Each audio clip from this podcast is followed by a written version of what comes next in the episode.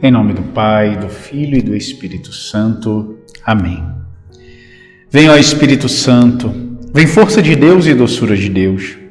Vem tu que és movimento e quietude ao mesmo tempo.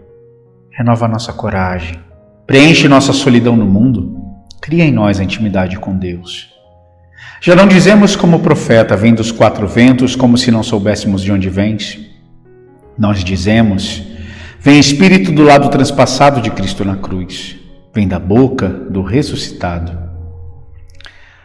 Amadas irmãs, amados irmãos, nesta sexta-feira da 25ª semana do tempo comum, a liturgia nos traz um texto bastante clássico de Eclesiastes. Ao meditá-lo, pensava nas condições do nosso tempo.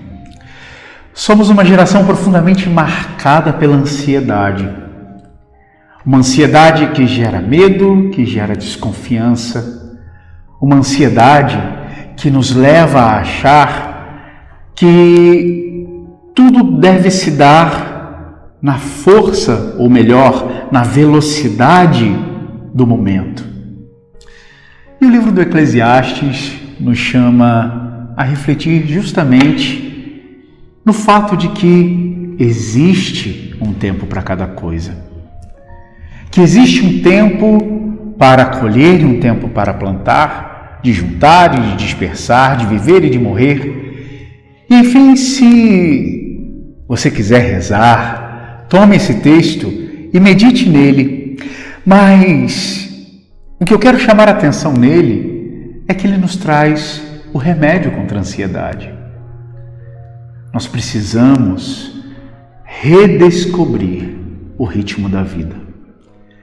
Precisamos redescobrir o ritmo do tempo, redescobrir o ritmo de nós mesmos.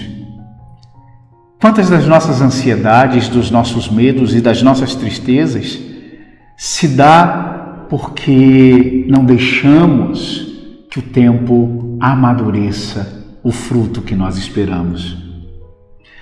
Quem já pegou um fruto meio verde na árvore e comeu, sabe a experiência que é tomar um fruto cheio de cica, cheio de tanino. Quantas vezes experimentamos a nossa vida com este tanino indigesto?